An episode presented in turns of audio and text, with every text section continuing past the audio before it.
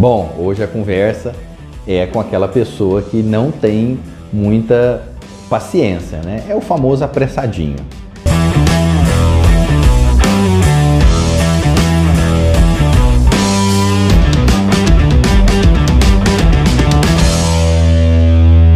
Os limites de velocidade nas vias, elas são eles são definidos através de estudos de engenharia de tráfego.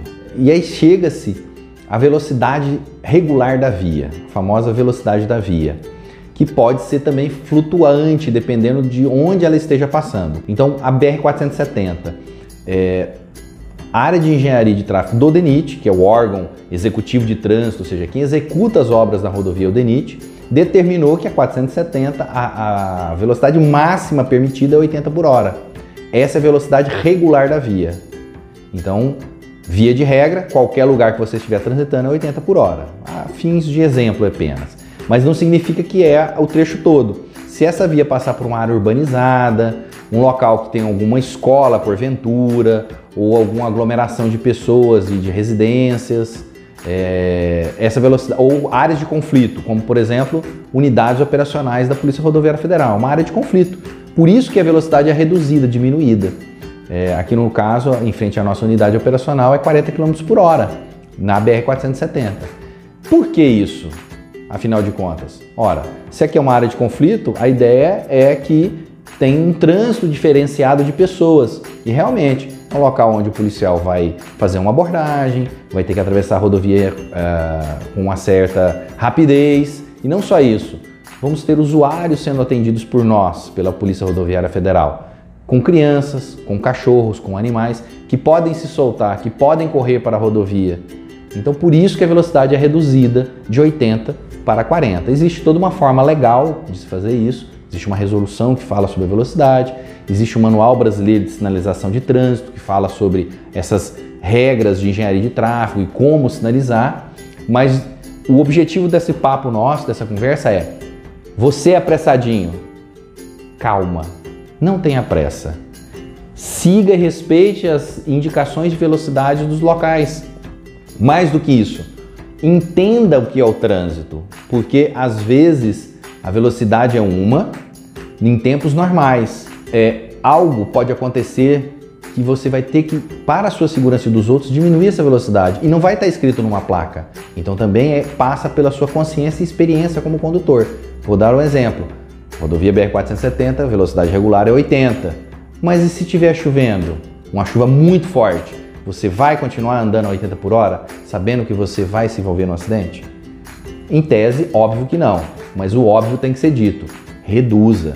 Qual a velocidade? Não vai estar escrito no manual. Você que vai saber a velocidade que é segura para aquele momento. Uma curva, você vai reduzir. E mesmo assim a velocidade regular é 80. Não vai estar escrito que você, nem sempre vai estar escrito que aquela curva você tem que reduzir para 60 ou 70 ou 40. Então você vai saber que 80 é o seu máximo, mas naquela circunstância você vai reduzir uma chuva, uma neblina, um local que você começa a ver que está esburacado por algum motivo, você não vai continuar andando a 80. Então o objetivo é esse. Pense. Pense como condutor, pense com respeito, pense com responsabilidade que o trânsito vai ser mais seguro. Não tenha pressa. Às vezes você chega num centro urbano que existe um trânsito muito grande, você vai encontrar uma fila. Se você tiver numa velocidade mais moderada, você não vai se acidentar. E se porventura você se acidentar, o dano não vai ser tão grave. Velocidade é potencializadora é, dos danos de um acidente. Causa mortes, causa sequelas, causa amputações. Por isso que ele é um dos cinco pilares que a ONU elegeu como é, principais fiscalizações para reduzir o número de mortes e feridos graves em acidente. Estamos na segunda década mundial para redução dos acidentes graves e mortes e, e pessoas feridas é, no mundo. Então pense nisso reduza a sua velocidade. Tenha mais calma. A gente com mais calma vive mais.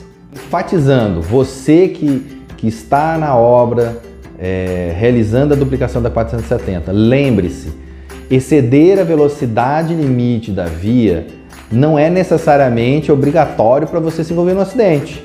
Como eu já disse, velocidade incompatível, esse é o grande problema.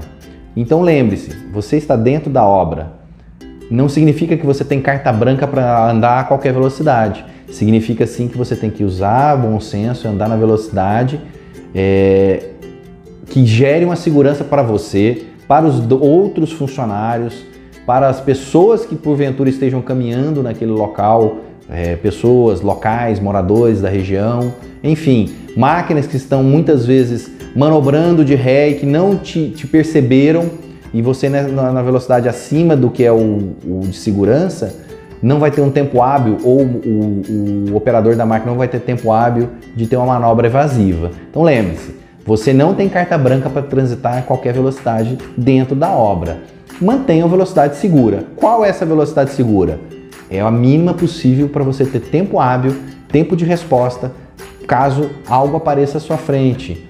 Ou o outro condutor, principalmente máquinas grandes e pesadas, tenha tempo hábil de fazer uma manobra evasiva. Enfim, tenha consciência, lembre-se, a sua segurança é, depende dos seus atos, das suas atitudes. Mas mais do que isso, as suas atitudes vão garantir a vida de todos que estão à sua volta.